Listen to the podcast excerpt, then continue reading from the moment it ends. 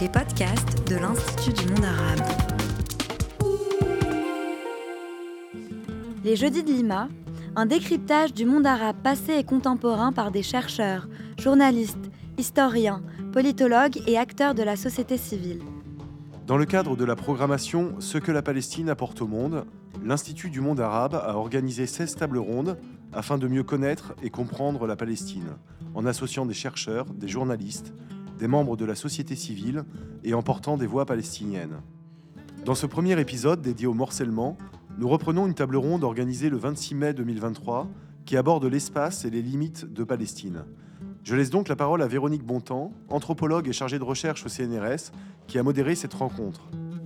Je vais euh, commencer par introduire la table ronde. Je vais aussi modérer le débat et je vais faire une petite intervention également. Euh, vous allez tout de suite comprendre de quoi il s'agit. Donc en fait, cette table ronde, elle entend revenir sur les différents mondes palestiniens à travers euh, des questionnements qui partent d'une expérience existentielle commune qui est celle du passage frontalier. Donc Rachid Khalidi a écrit dans l'identité palestinienne, je cite, La quintessence de l'expérience palestinienne se déroule à une frontière, dans un aéroport, devant un barrage. Donc j'ai choisi de partir en fait pour introduire cette table ronde des différentes situations de frontières et des formes multiples de contraintes qui sont imposées aux déplacements les plus anodins des Palestiniens et qui sont profondément ancrées dans leur quotidien. Euh, à différentes échelles dans le temps et dans l'espace. Donc on peut évoquer les checkpoints qui séparent des fragments de territoire en Cisjordanie, dont on parlera, ou qui ponctuent encore des entrées et sorties de certains camps de réfugiés au Liban, euh, aux murs, aux barrières qui enferment les habitants de Gaza, en passant par les frontières internationales, donc, euh, sans parler des limites infranchissables qui empêchent les réfugiés souvent de se rendre sur leur terre natale. Et donc, ça fait partie de l'expérience quotidienne palestinienne d'être régulièrement sommé euh, de justifier de son identité. Or, les contours, de cette identité sont loin d'être évidents, que l'on soit palestinien de Cisjordanie, de Gaza, de la Palestine de, 1948, donc euh, l'actuel État d'Israël, qu'on soit réfugié au Liban ou bien palestinien dit de la diaspora, de la diaspora ou des diasporas. Et ces mondes sont certes très divers, comme on va le voir, mais ils sont tout de même reliés par une matrice commune, qui est celle euh, des exils et dispersions qui ont marqué l'histoire des Palestiniens et qui est justement à l'origine de la pluralité actuelle de leur monde. Donc pour revenir très vite là-dessus, il y a eu bien sûr des circulations et des départs depuis la Palestine historique, depuis la fin du 19e siècle, euh, euh, vers euh, différents pays du Moyen-Orient et du monde entier.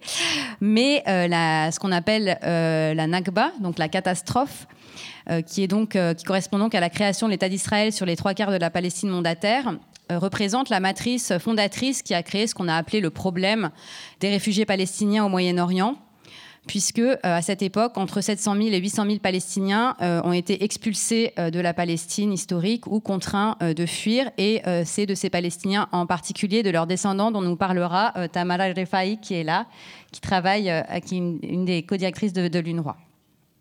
En 1967, donc, une nouvelle vague de dispersion que les Palestiniens appellent Naksa, littéralement revers des routes, causée par l'occupation israélienne du reste de la Palestine euh, historique à la suite de la guerre des six jours, occasionne donc des nouveaux départs depuis la Cisjordanie et Gaza.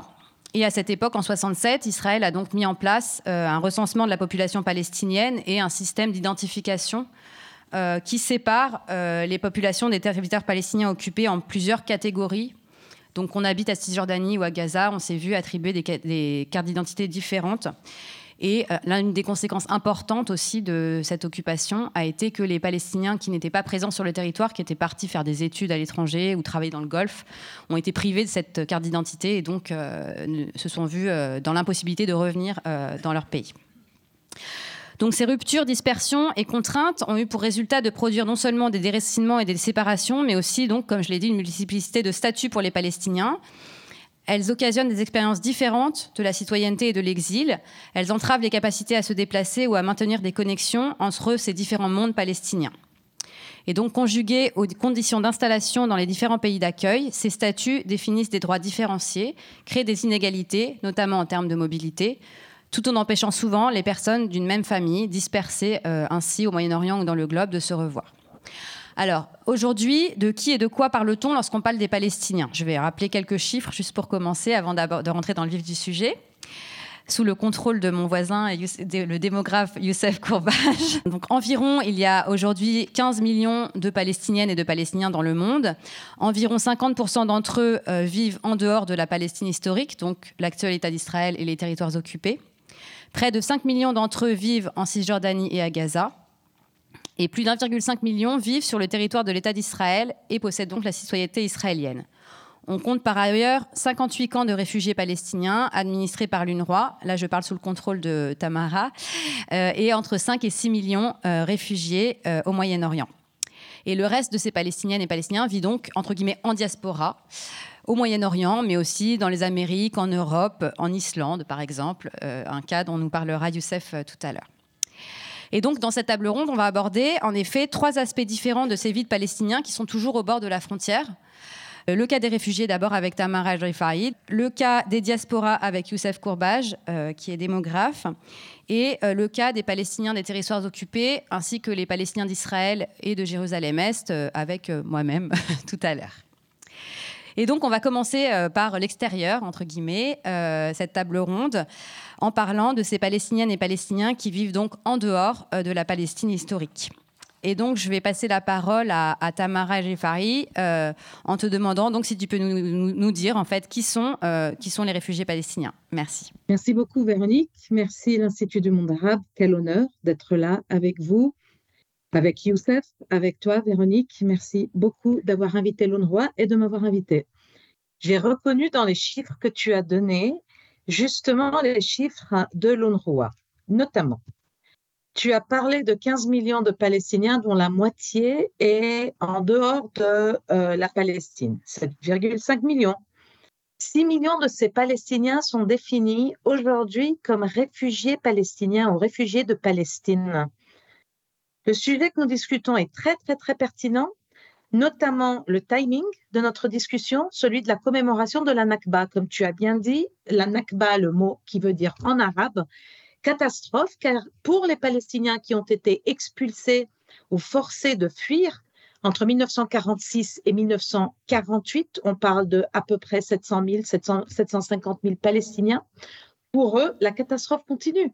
Cette Nakba qui a commencé, euh, qui a commencé il y a maintenant 75 ans continue pour maintenant la troisième ou la quatrième génération de ces Palestiniens ou des descendants de ceux qui sont partis de chez eux entre 1946 et 1948. Et ces 6 millions sont répartis aujourd'hui entre la Cisjordanie, y compris Jérusalem-Est, la bande de Gaza, la Syrie, le Liban et la Jordanie. Nous parlons donc de façon très spécifique et clairement définie dans le cadre du mandat de l'UNRWA de ceux dont le lieu de résidence habituel était en Palestine historique, ou ce qu'on appelle aujourd'hui Palestine historique, et qui, depuis leur départ, ont perdu leur maison et leurs moyens de subsistance, leur travail, et sont, avec leurs descendants, inscrits comme réfugiés euh, palestiniens. Certains juristes définissent cette catégorie comme apatride, vu l'absence d'un État auquel ils appartiennent et dont ils sont citoyens. Quelle est donc l'entité qui s'occupe des besoins de ces réfugiés palestiniens? C'est l'UNRWA. L'UNRWA qui est l'agence des Nations Unies créée spécifiquement en 1949 pour répondre aux besoins de ces 700 à 750 000 Palestiniens en urgence à l'époque. Donc, aujourd'hui, l'UNRWA fournit des, des, services de type public comme l'éducation à travers des écoles dans la région, plus de 700 écoles pour plus d'un demi-million d'enfants euh, palestiniens, des centres de santé qui administrent tout type de euh, services de santé de base et d'autres services, y compris la protection sociale ou, euh, comme tu as mentionné aussi, l'amélioration de l'infrastructure dans les camps à travers la région. Ce sont donc des services quasi étatiques. C'est une mission inhabituelle pour une agence des Nations Unies. C'est une mission inhabituelle qui dure depuis 75 ans, car aucune solution politique durable n'a pu pour le moment être trouvée pour répondre à cet exode euh, de 75 ans. Pourquoi est-ce qu'on définit les, services de l'UNRWA comme des services quasi publics ou quasi étatiques? Parce que typiquement, un État est responsable de la fourniture de ce genre de services de base aux citoyens, les écoles, les services de santé primaires, etc., même le système de ramassage d'ordures et le recyclage, l'amélioration de l'infrastructure, de l'espace public dans les camps, etc. Ce sont les types de services que l'UNRWA euh, fournit dans 58 camps. Mais un rôle tout aussi important pour l'UNRWA est celui d'être le dépositaire de toutes les données permettant de recenser les réfugiés palestiniens et leurs descendants. L'UNRWA est dépositaire des archives des réfugiés palestiniens. Donc, euh, c'est un service de type municipal où l'agence a inscrit tous les premiers déplacés, les 700, 750 000, toutes les naissances, les décès, les mariages, les changements d'adresse, etc. Donc c'est vraiment euh, le, point, le point fort et très très unique de cette agence onusienne que d'être le gardien de cette mémoire collective et de ce registre d'informations démographiques qui raconte l'histoire de ce déplacement et le développement de ce déplacement et qui raconte l'histoire de la distribution démographique des réfugiés palestiniens aujourd'hui dans la région où euh, UNRWA est opérationnel, mais aussi dans la diaspora. Aujourd'hui, le temporaire d'il y a 75 ans se fait long, en l'absence de perspective pour une solution politique qui inclurait une solution pour ces réfugiés.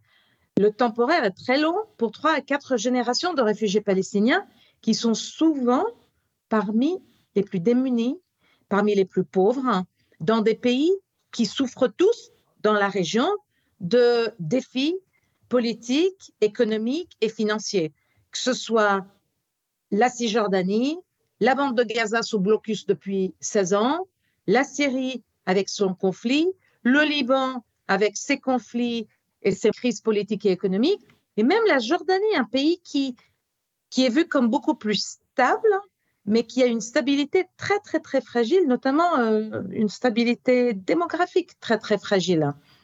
Donc aujourd'hui, une perspective politique est très peu évidente. Nous sommes très, très loin d'une solution politique. Et euh, cette communauté de réfugiés, de réfugiés palestiniens se sent très désespérée. Elle se sent abandonnée par la communauté internationale qui ne prête plus autant d'attention à ce conflit et à la situation de la Palestine et à cette stagnation politique. Pendant longtemps, on a parlé d'un processus de paix qui mènerait à un État palestinien. Ce n'est vraiment plus le cas. Donc, encore une fois, merci à Lima de permettre une discussion, de, faciliter ce genre d'espace et de rappel que ce conflit n'est pas résolu. Donc, euh, en relation avec le titre de ce débat, Espace et limites du local au global, l'UNRWA, l'Agence des Nations Unies, pour les réfugiés palestiniens, identité globale, c'est une agence onusienne, rôle régional, Cisjordanie, y compris Jérusalem-Est, Gaza, Syrie, Liban et Jordanie. Donc du global au régional au local. Merci et de retour à toi. Merci Tamara. Euh, je vais maintenant donner la parole à Youssef Courbage qui va donc nous expliquer justement ce qui définit euh, ce qu'on appelle les diasporas palestiniennes par rapport à ces réfugiés. Je voudrais d'abord dire que nous ne devons pas nous coller aux, aux données politiques et diplomatiques. Elles ne servent plus à rien aujourd'hui. Il faut se positionner sur le temps long. Le temps long, c'est-à-dire regarder comme le conseil Laila Shahid, qui a été ambassadrice de Palestine à Paris et à Bruxelles, sur la population, les gens. Donc moi, j'y suis tout à fait à l'aise puisque je suis démographe et que j'étudie les populations. J'ai fait il y a deux ans un tour d'horizon de la population palestinienne du monde dans un ouvrage en arabe coécrit avec Hala Nofal, qui est également démographe à l'université libanaise de Beyrouth. Et nous avons étudié environ 23 pays du point de vue démographique. 23 pays qui abritent les Palestiniens. L'ouvrage s'intitule Les Palestiniens dans le monde. Il a été publié par le Arab Center for Research and Policy Studies de Doha dirigé par un Palestinien diasporique d'ailleurs, euh, en l'occurrence Azmi Pshara. Donc, comme dit Véronique, je ne vais pas critiquer ces chiffres, les Palestiniens sont 15 millions environ. Ça, c'est le chiffre officiel que donne l'Office des statistiques palestiniens de Ramallah. Mais ce chiffre est largement sous-estimé, à mon avis, parce qu'il ne compte que 800 000 Palestiniens qui vivent hors de Palestine et des pays arabes, ce qui me paraît être très largement sous-estimé.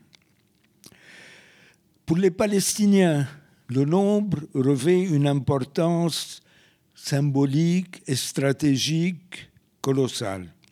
Pourquoi? Parce que la terre aujourd'hui se dérobe sous les pieds des Palestiniens. Les déboires politiques s'accumulent. On est à la veille on est déjà entré dans une troisième intifada avec environ 160 Palestiniens qui ont été tués par les Israéliens jusqu'à aujourd'hui depuis le début de la mai. Donc s'affirmer par le poids du nombre, ce n'est pas seulement une fantaisie de démographe, c'est un atout, un atout symbolique, un atout pas uniquement symbolique, parce qu'il permet de ne pas se laisser invisibiliser. On n'est plus vu quand on est nombreux. Il faudrait aussi dire que les Palestiniens partout dans le monde se sentent diasporiques.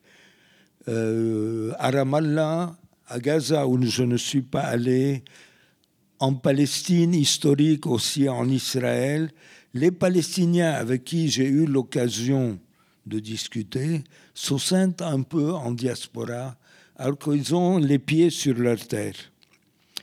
Pourquoi? À cause de leur sentiment d'insécurité.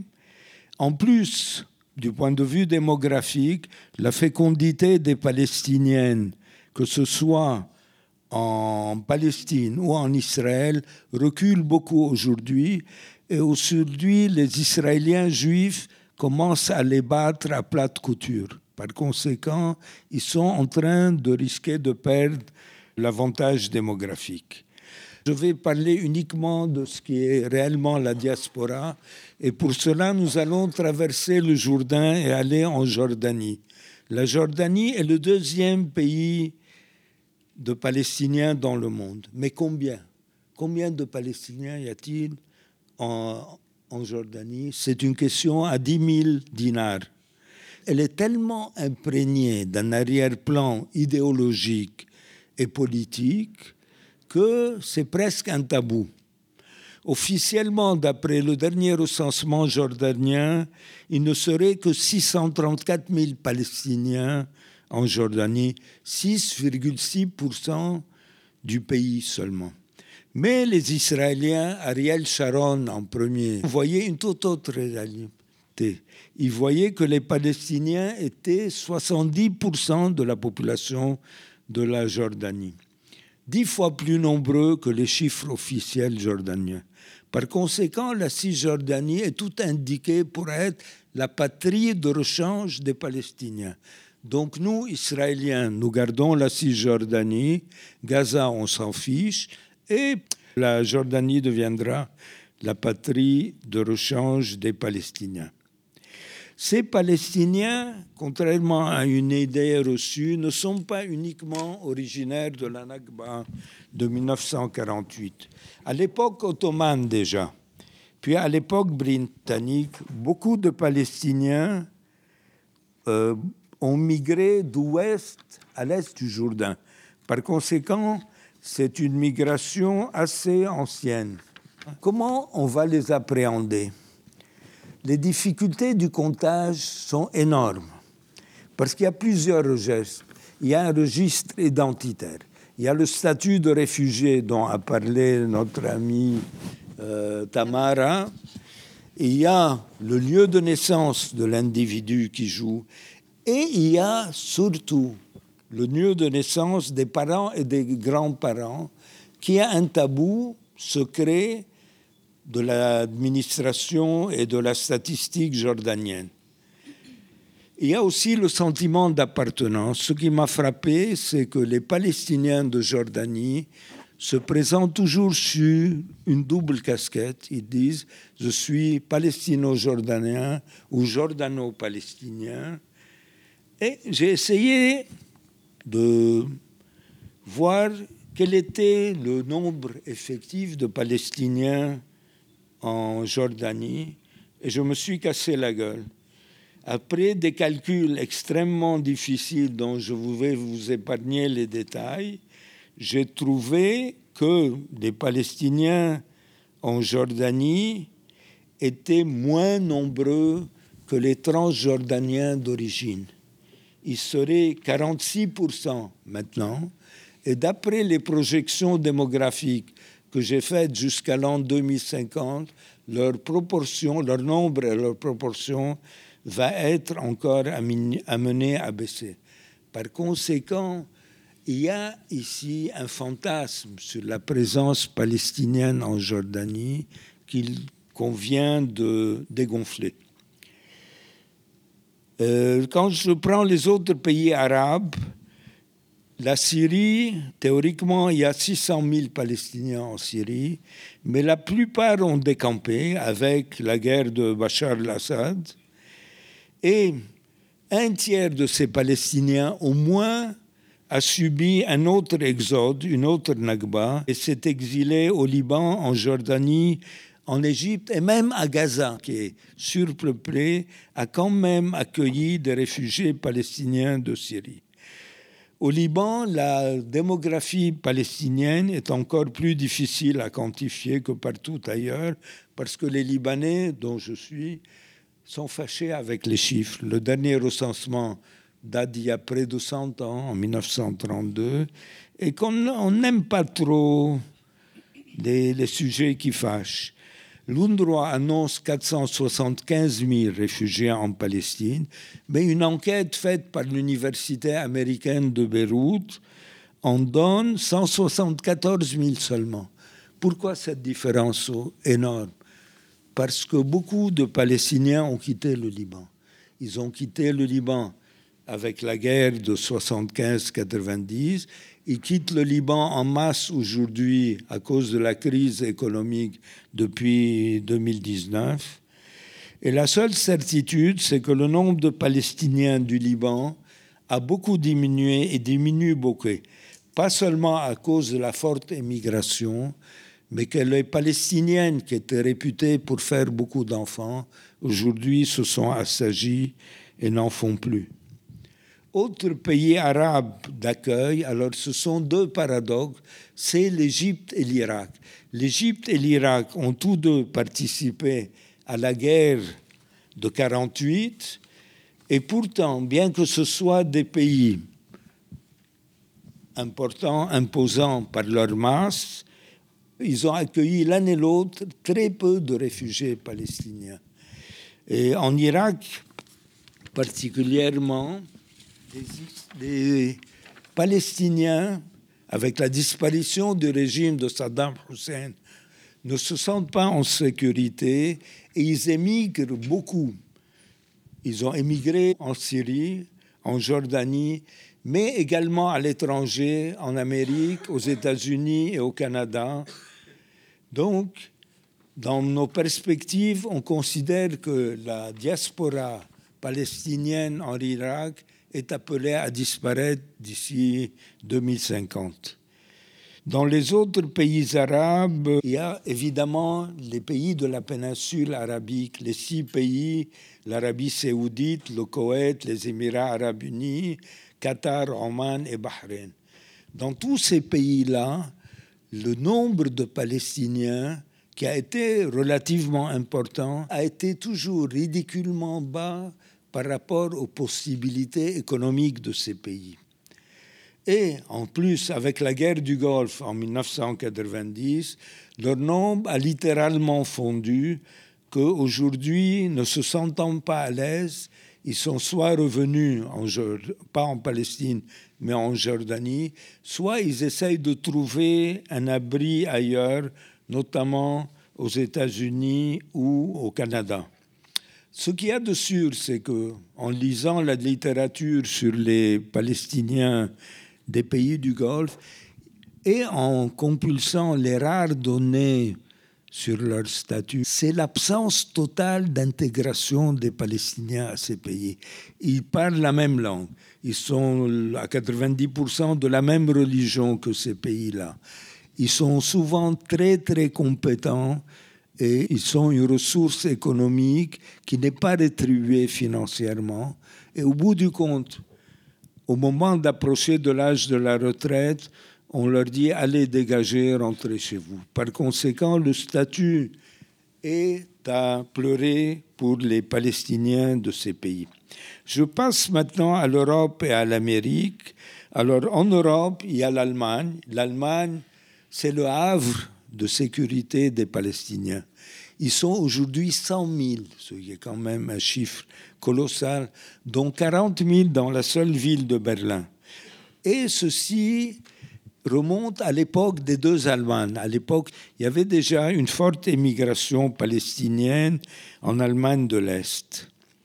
Les statistiques sont très nombreuses et très raffinées, avec des données très sophistiquées comme par exemple les proportions de mariage entre Palestiniens et Allemands, la durée de séjour dans ce pays. Bref, mais le gros problème, c'est que dès que les Palestiniens d'Allemagne sont naturalisés allemands, ils disparaissent des statistiques, ce qui est fort embêtant. Un autre pays d'accueil, c'est le Royaume-Uni. Alors le Royaume-Uni, vous le savez tous, est le grand responsable de la Nakba. C'est grâce ou à cause des Anglais que la Palestine a été perdue et qu'on a eu cet exode de 750 000 Palestiniens en 1948.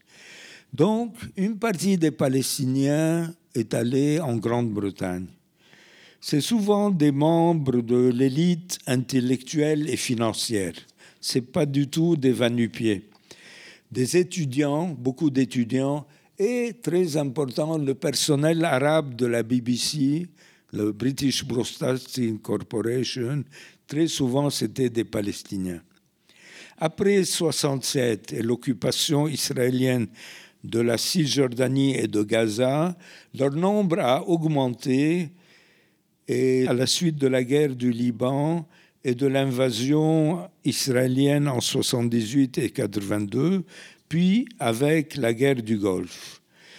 Euh, ceci étant le manque de données sur les Palestiniens et la complexité du système statistique fait que on s'y retrouve pas avec les chiffres officiels. En revanche, la diaspora palestinienne britannique est très active et a notamment entrepris des recherches démographiques sur les Palestiniens d'Angleterre et de Grande-Bretagne. Ils ont donné environ 25 000 Palestiniens, c'est pas énorme, en 2021, mais en comptant les naturalisés britanniques, il serait 60 à 70 000. La surprise nous vient de la Scandinavie et de l'Islande. L'Islande, c'est un tout petit pays de 372 000 habitants. il y a 200 Palestiniens uniquement. 200 Palestiniens en Islande, ça ferait 36 000 Palestiniens à l'échelle de la France. Et en Islande, les Palestiniens, qui ne sont pas très nombreux, sont très bien intégrés. Ils parlent tous islandais. Il y a des poètes palestiniens de langue islandaise. Il y a des mariages mixtes palestino-islandais. Et donc, c'est, c'est le pays de cocaïne des Palestiniens. J'ai eu envie de vous le dire parce que l'Islande est très peu connue.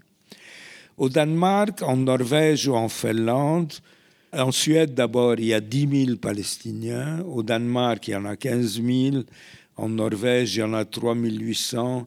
Et en Finlande, il y a 3 500. On ne peut pas parler d'une intégration euh, parfaite des Palestiniens en Scandinavie. Il y a une certaine forme de compréhension. Par exemple, la Norvège a une institution, la FAFO, qui entreprend plein de travaux et qui aide beaucoup les Palestiniens. Euh, très souvent aussi, les pays scandinaves investissent dans les outils statistiques pour connaître cette population. Et puis, il ne faut pas oublier le rôle politique colossal que les pays scandinaves ont joué dans le drame palestinien.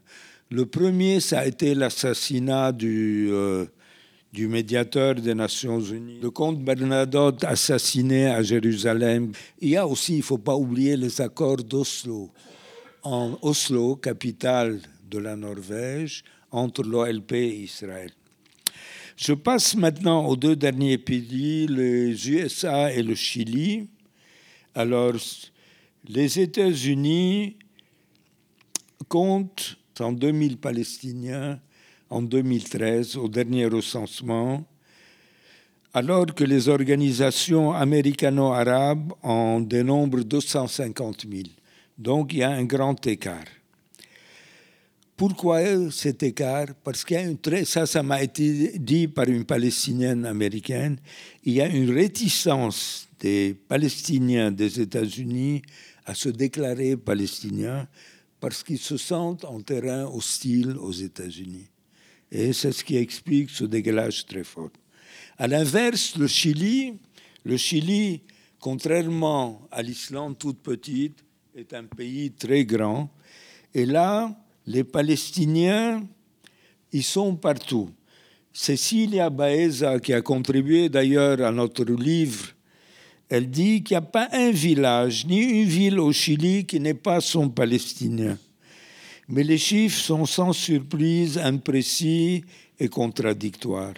Selon Cecilia Baeza, il serait 350 000, mais un journaliste du Monde qui était basé au Chili en donne, lui, 150 000 à 400 000. Donc, un écart colossal.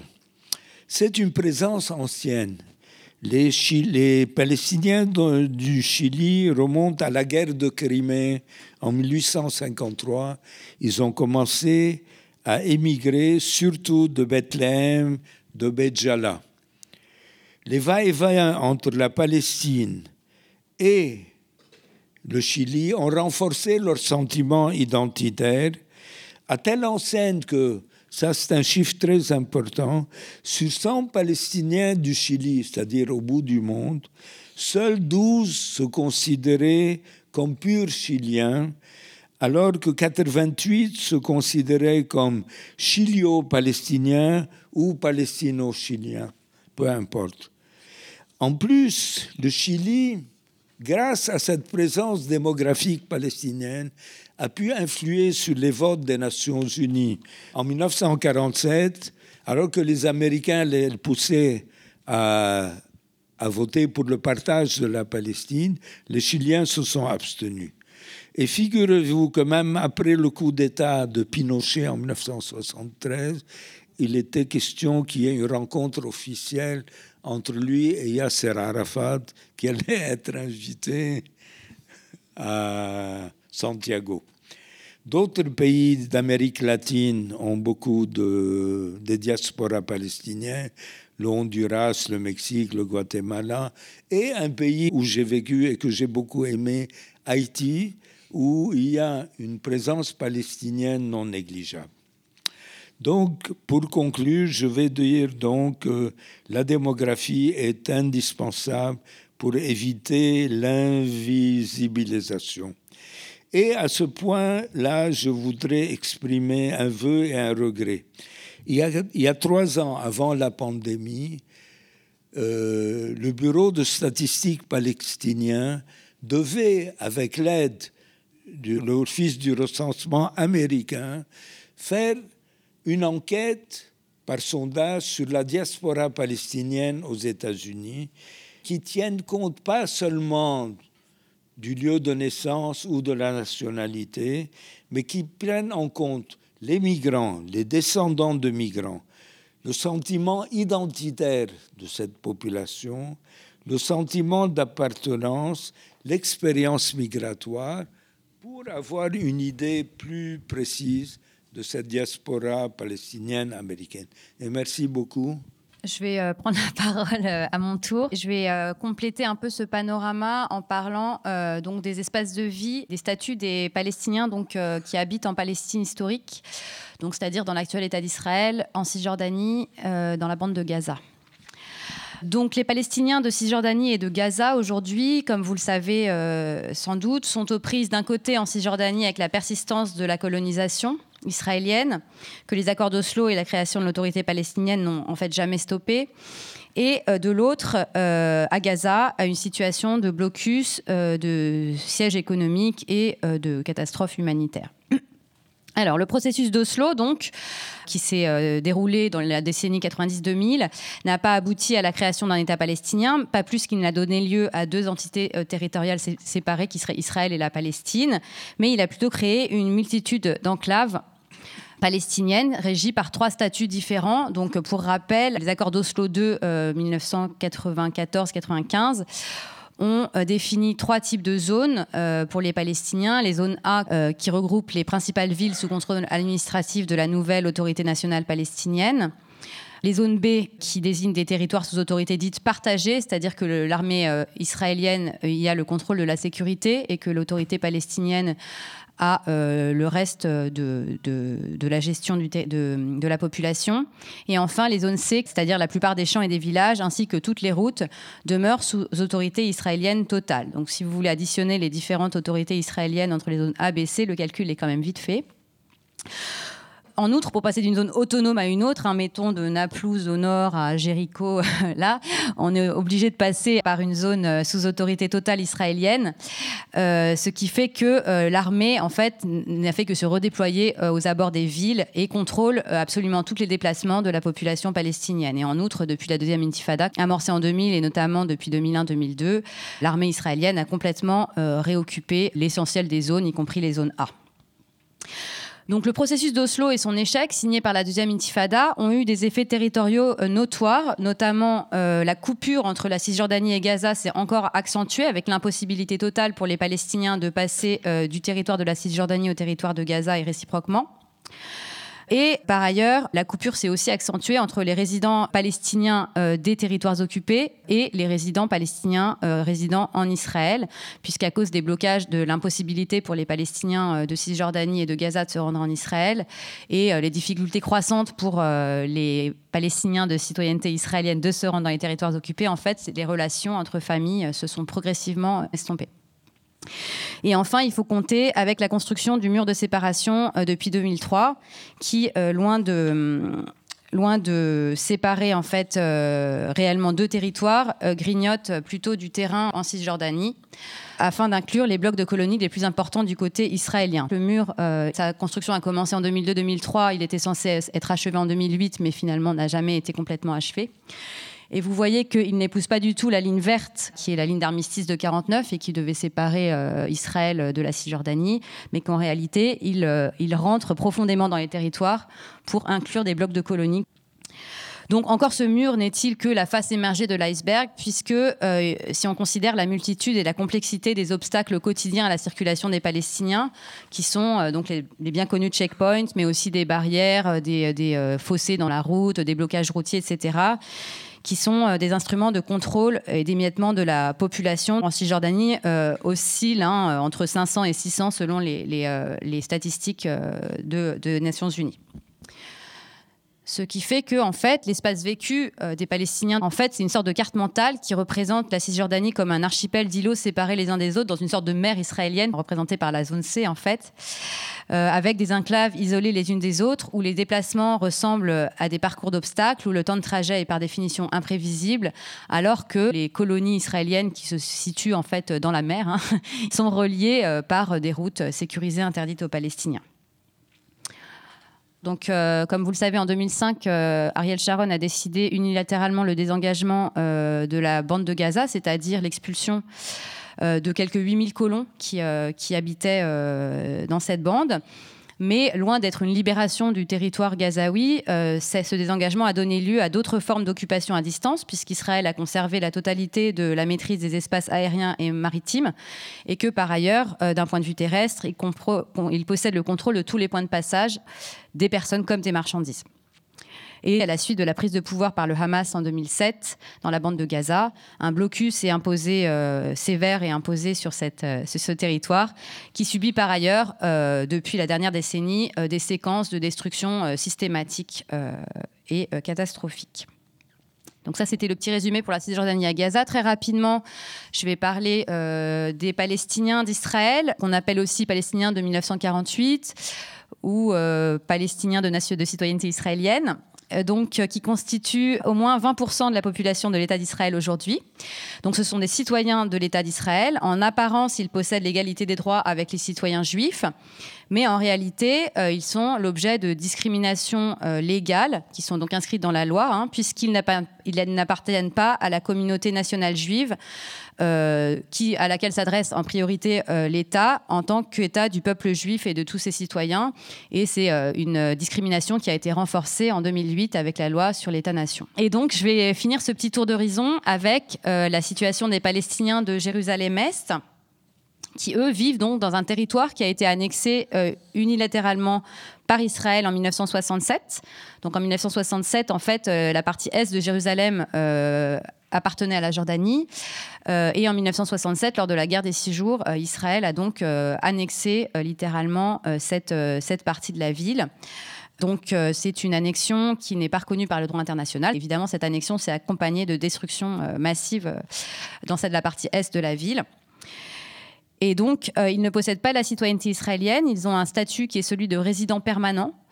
Euh, ce qui euh, leur donne euh, le droit de bénéficier de droits civils et de l'accès aux services publics et de circuler également euh, en Israël. Mais euh, en fait, ils sont euh, constamment sous la menace d'une suspension de leur statut. C'est-à-dire que, par exemple, des Palestiniens de, Jérusalem-Est qui seraient mariés avec des Palestiniens de Cisjordanie doivent maintenir un centre de vie à Jérusalem-Est, en tout cas les preuves, sous peine de se voir retirer leur statut. Ça passe aussi par le, le paiement de taxes très importantes. Et donc, euh, la menace de cette suspension du statut, en fait, est évidemment un outil puissant euh, de contrôle euh, et de maintien de l'ordre chez eux. Et enfin, la permanence de la colonisation est particulièrement importante à Jérusalem-Est qui compte de très nombreux blocs de, de avec une politique d'expulsion systématique euh, qui passe notamment euh, par euh, la description de maisons sous prétexte que ces maisons sont bâties illégalement. je ne m'apesantis pas là-dessus, mais on a eu de nombreux exemples de ça dans les, années qui viennent, avec une médiatisation notamment de ce qui s'est passé dans le quartier palestinien de Sheikh notamment en, 2001, en 2021. Pardon. Donc, à l'échelle de la vie ordinaire des personnes, cette situation de morcellement a des, conséquences importantes. Quasiment toutes les familles palestiniennes ont connu des histoires d'exil avec des trajectoires euh, différenciées et sont aujourd'hui dispersées dans le monde arabe, voire sur tout le globe. Ça rejoint ce que disait Youssef tout à l'heure en disant que finalement, les Palestiniens, même de, l'intérieur, si je puis dire, ont une forme d'identité diasporique puisqu'ils euh, ont des membres de leur famille euh, qui habitent au Moyen-Orient, voire ailleurs en diaspora. Et donc, euh, des formes de vie transnationales se développent à partir de ces différences de statut. Et donc, euh, les statuts juridiques dont ils peuvent se revendiquer sont donc tributaires de cette histoire. Et donc, comme je l'ai dit en introduction, se révèlent extrêmement euh, divers et complexes. ce que l'on possède, la nationalité jordanienne, des documents de voyage dans les différents pays d'accueil, des cartes d'identité de Gaza ou bien des cartes de réfugiés de l'UNRWA, etc., etc. Donc je vais m'arrêter là pour ma communication et je vais euh, donc lancer la discussion avec mes collègues en vous posant une question à tous les deux au vu de cette dispersion dont on a parlé et de la multiplicité de ces mondes palestiniens qui sont néanmoins reliés par une matrice commune. Comment aujourd'hui en fait les populations de Palestiniens et Palestiniennes du monde entier euh, peuvent-elles ou non euh, dialoguer, communiquer, se mobiliser par-delà ces frontières? La réponse la plus simple pour moi, c'est à travers les réseaux sociaux. À travers les réseaux sociaux, surtout pendant des moments charnières. Euh, Véronique, tu viens de mentionner euh, les événements de Cher en l'an 2021 euh, avec la guerre de Gaza qui a suivi. Là, on a vu une, une grande mobilisation dans la communauté palestinienne de la diaspora, mais aussi une mobilisation globale. Et pour la première fois depuis, depuis de nombreuses années, on a retrouvé une voix sur la Palestine et une voix pour, euh, pour une grille de lecture un peu plus juste hein, sur ce conflit palestinien dans les médias, euh, parmi les, les, observateurs, les analystes, etc. Donc aujourd'hui, je dirais les, réseaux sociaux, quoique euh, les Palestiniens se sont mobilisés à travers les médias, les campagnes, les manifestations, etc., avant les réseaux sociaux. Donc, euh, pendant les différentes guerres ou alors même pendant les, les, deux intifadas. Mais pour, pour, pour la, la, population euh, jeune aujourd'hui palestinienne, je dirais que les discussions et puis le, tout, tout ce côté euh, plaidoyer, advocacy, se fait beaucoup à travers les réseaux sociaux. Mais Youssef, je suis sûre que tu as beaucoup à ajouter. je suis tout à fait incompétent pour les réseaux sociaux. Enfin, mais euh, je sais que les Palestiniens que je connais utilisent beaucoup WhatsApp gratuit pour communiquer avec la, la population diasporique. Mais je voudrais dire aussi que beaucoup de Palestiniens, euh, ceux qui ont les moyens, prennent l'avion. Ceux qui ont, par exemple, un passeport étranger qui sont palestiniens et français, palestiniens et britanniques. Ils peuvent voyager, mais c'est quand même l'horreur. Voyager pour un Palestinien est une épreuve de nerf terrible, parce que pour aller de, disons, Ramallah à Paris, il faut 24 heures. Seulement 4 heures d'avion d'Amman à Paris, mais tout le reste, c'est pour franchir les sauts d'obstacles que mettent les Israéliens pour passer le pont, c'est le pont Alembi, et en plus ça coûte une fortune. En fait, les frais annexes du voyage, les taxis, l'hôtel, les hôtels, coûtent plus cher que le billet d'avion. C'est vraiment une arnaque époustouflante. Mais pour rester en contact avec les, les membres de leur famille n'hésitent pas à faire la dépense, à aller. Mais évidemment, c'est quelques privilégiés qui peuvent se permettre ceci. Pour les autres, c'est les réseaux sociaux. Euh, merci. Je voulais ajouter peut-être un petit point sur la question de démobilisation politique au-delà de la communication dans l'ordinaire des familles. Euh, je pense que depuis euh, les années 2000 euh, et plus encore depuis les années 2010, on a quand même assisté à des formes de globalisation du combat palestinien avec la mobilisation, notamment depuis 2005 avec la campagne BDS, qui mobilise des Palestiniennes et des Palestiniens des territoires occupés, d'Israël, mais aussi dans les diasporas, notamment aux États-Unis, qui sont très actifs pour ces questions-là. Et euh, ça a augmenté depuis 2010 avec les différents bateaux pour Gaza, etc. Il y a aussi des événements qui permettent euh, aux Palestiniennes et aux Palestiniens de se retrouver. Et en tout cas, je pense que la campagne BDS, ça fait partie de ces outils de mobilisation transnationale euh, non violente, faut le rappeler, pour la cause palestinienne. Voilà. Je ne sais pas si euh, vous voulez rajouter quelque chose. Oui, mais qui n'a pas à voir avec ce sujet. C'est sur le fait que tu aies parlé de 20% de Palestiniens en Israël. Euh, à mon avis, Israéliens plutôt. Euh, ce chiffre, bon, je vais pinailler là-dessus, mais il ne faut pas donner le chiffre de 20%, parce que le 20% intègre les Palestiniens qui ne sont pas israéliens de Jérusalem-Est, qui sont de nationalité jordanienne ou indéfinie ou apatride, et les Syriens du Golan. Donc la vraie proportion, c'est 17%. Merci pour cette précision. Donc c'est 17%. Et il y a donc aussi les résidents permanents de Jérusalem ainsi que les Syriens du Golan. Euh, c'est ça. Voilà.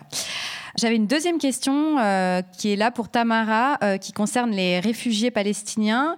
Et je voulais savoir si tu pouvais revenir en fait sur le statut juridique euh, spécifique des réfugiés palestiniens et notamment sur leur différence avec les autres réfugiés qui relèvent donc du Haut Comité des réfugiés aux Nations Unies. D'accord, très bien. C'est une question qui revient souvent et qui prête à confusion justement. Donc en 1949, l'Assemblée générale des Nations unies a créé deux agences elle a créé le Haut Commissariat pour réfugiés et l'UNRWA. L'UNRWA a été créé pour s'occuper spécifiquement des réfugiés palestiniens ou de ces 700, entre 700 et 800 000 Palestiniens qui ont été expulsés ou qui ont dû fuir leur lieu de résidence aujourd'hui en, en Palestine historique, aujourd'hui en Israël, entre 1946 et 1948. C'est une catégorie très précise de Palestiniens qui ont un statut de réfugiés selon les résolutions des Nations Unies. Ce sont ces Palestiniens-là qui comptent aujourd'hui près de 6 millions, qui sont éparpillés plutôt dans la région du Proche-Orient, qui, sont, euh, qui, qui, qui reçoivent les services et la protection de l'UNRWA. Tous les autres réfugiés du monde, à peu près 20 millions, toutes nationalités comprises, sont euh, assistés par le Haut Commissariat pour réfugiés. Ce qui est important, c'est de noter qu'il existe deux cadres juridiques pour les deux catégories de réfugiés, ce qui complique beaucoup le cas des réfugiés palestiniens. Les réfugiés palestiniens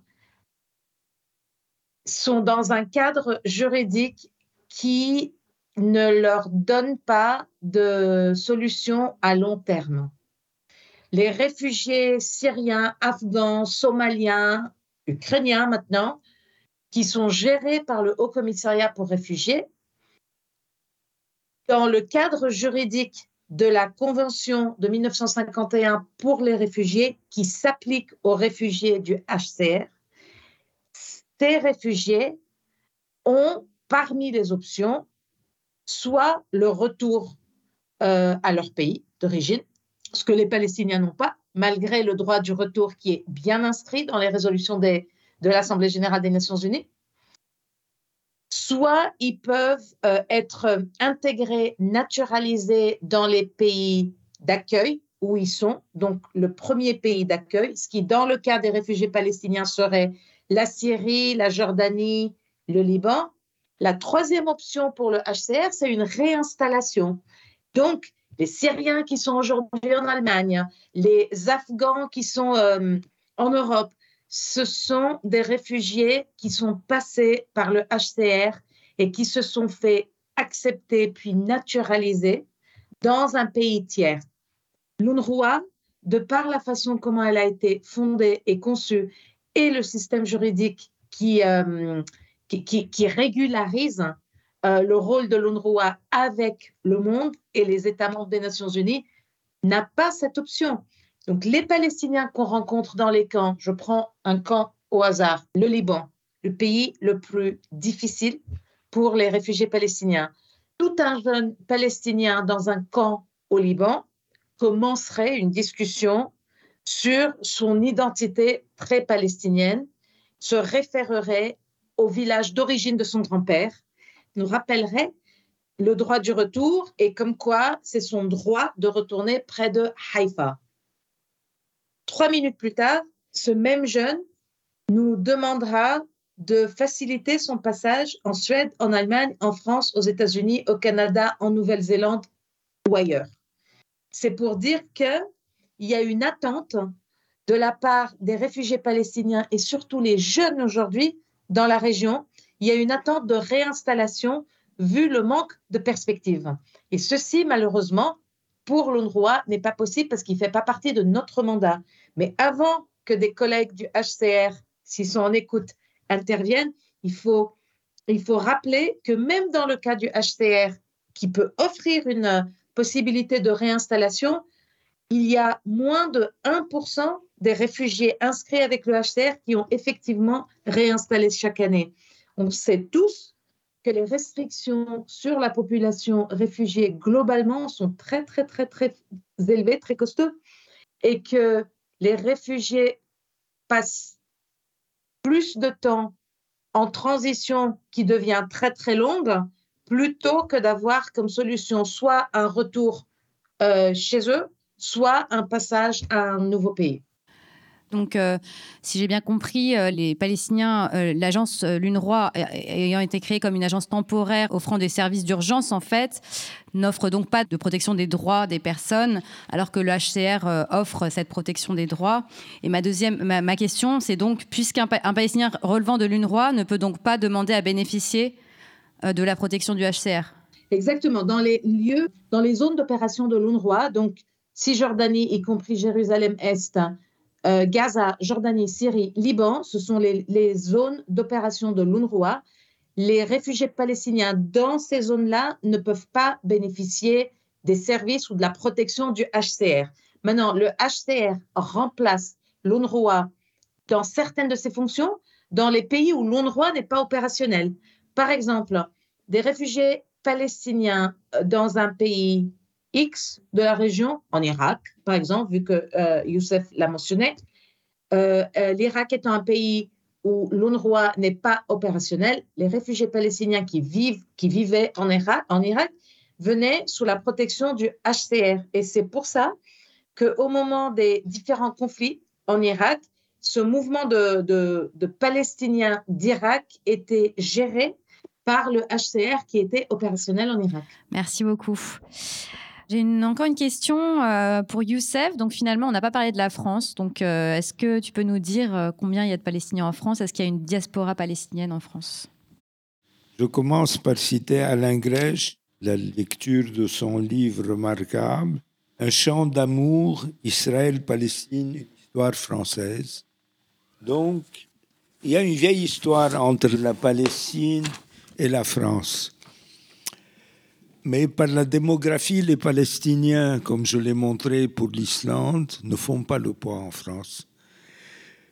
Mais en fait, c'est surtout le rôle politique, le rôle des Palestiniens en France et des personnalités franco-palestiniennes. Pour ne pas les citer, il y a Elie Sambar, que vous connaissez tous, il y a Camille Mansour, que vous connaissez peut-être aussi, Enfin, il y a des Palestiniens de notoriété dans ce pays. Il y en a eu beaucoup qui ont été assassinés aussi. Le problème, c'est la reconnaissance de l'État de Palestinienne qui tourmente les Français. Il n'y a pas de véritable relation diplomatique entre la France et la Palestine. La mission de Palestine et sa promotion au statut d'ambassade restent en suspens. Pourtant, il y a une vieille histoire d'amour entre la Palestine et la France qui remonte au XIXe siècle. Il y a eu une petite émigration au début du XXe siècle de Palestiniens en France. C'était surtout lié au pèlerinage chrétien à Jérusalem. Des Palestiniens sont venus ici et vendaient des, des livres saints ou des, des bibelots ou des choses comme ça en relation avec la Palestine. Avec la Nakba, il n'y a pas eu de changement. La France était très pro-israélienne, comme vous le savez tous, et peu concernée par le drame des Palestiniens, et par conséquent, elle était fermée aux réfugiés palestiniens. Avec De Gaulle, les choses ont changé après la guerre de juin 67 et une relation beaucoup plus équilibrée au Moyen-Orient, qui est allée jusqu'à la promotion du bureau de l'OLP, de l'Organisation de libération de la Palestine, au rang de délégation générale de Palestine, avec un statut quasi diplomatique, mais pas un statut d'ambassade. Ce qui fait que Contrairement à la Suède, à l'Islande, ce pays chéri, et au Vatican aussi, la France est le seul pays européen qui n'a pas de relation diplomatique avec la, Palestine. Les atermoiements de la France ont de multiples causes, mais moi je retiens surtout que leur démographie en France pèse tellement peu. Donc, ils ne peuvent pas se constituer en groupe de pression. Il y a eu une seule étude consacrée aux Palestiniens de France faite par Sandrine Mansour. Les Palestiniens en France depuis 1948, c'est son mémoire de DEA qui traite de la question du nombre. Avant la Nakba, peu étaient venus. Les réfugiés de 48 ont, ont eu leur origine palestinienne. Ils se disaient libanais, jordaniens, syriens, n'importe quoi, mais pas palestiniens. Euh, après la guerre de 75, certains sont arrivés au compte-gouttes du Liban, mais les seuls Palestiniens officiellement reconnus comme tels par la France, c'est ceux qui avaient un laissez-passer palestinien ou qui avaient le statut de réfugiés ou d'apatrides. Le nombre est étonnamment bas. Il n'y en avait que 84 dans toute la France en 1991 mais la majorité des Palestiniens avaient une autre nationalité, jordanienne, israélienne pour les Arabes israéliens ou libanaise. Ça, c'est en 91. Les estimations donnent environ 500 à 3000 Palestiniens dans toute la France, chiffre ridiculement bas, y compris la Martinique et la Guadeloupe, mais sans compter Haïti, dont j'avais parlé, où il y a une minorité palestinienne non négligeable. Euh, donc, rien à voir avec l'Allemagne, la Grande-Bretagne ou même la Suède. En plus, les Palestiniens en France, c'est des poids plumes économiques. C'est pas comme en Grande-Bretagne, vous avez des millionnaires, voire des milliardaires palestiniens, qui ont souvent une activité philanthropique en Palestine ce sont surtout des intellectuels, des médecins, des ingénieurs, des auteurs de renom, des politologues comme Sambar, des historiens, souvent auteurs d'ouvrages marquants. J'ai même euh, fait la connaissance d'un cinéaste palestinien et d'un compositeur d'opéra, figurez-vous, mais pratiquement aucun ouvrier.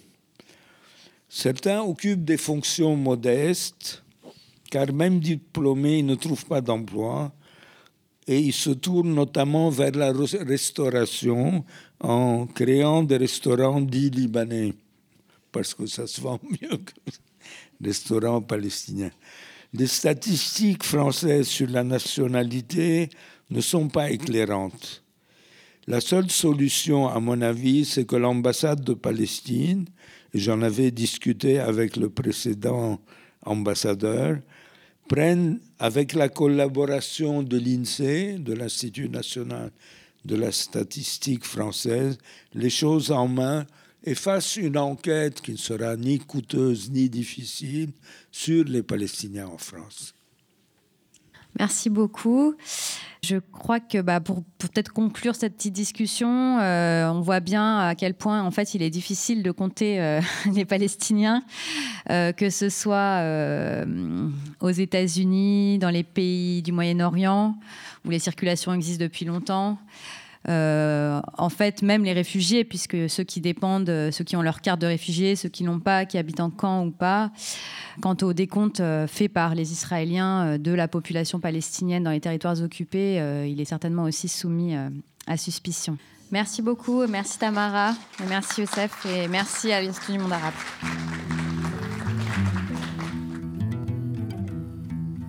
C'était un podcast de l'Institut du monde arabe. Réalisation Making Waves. Retrouvez les podcasts de l'Institut du monde arabe sur toutes les plateformes.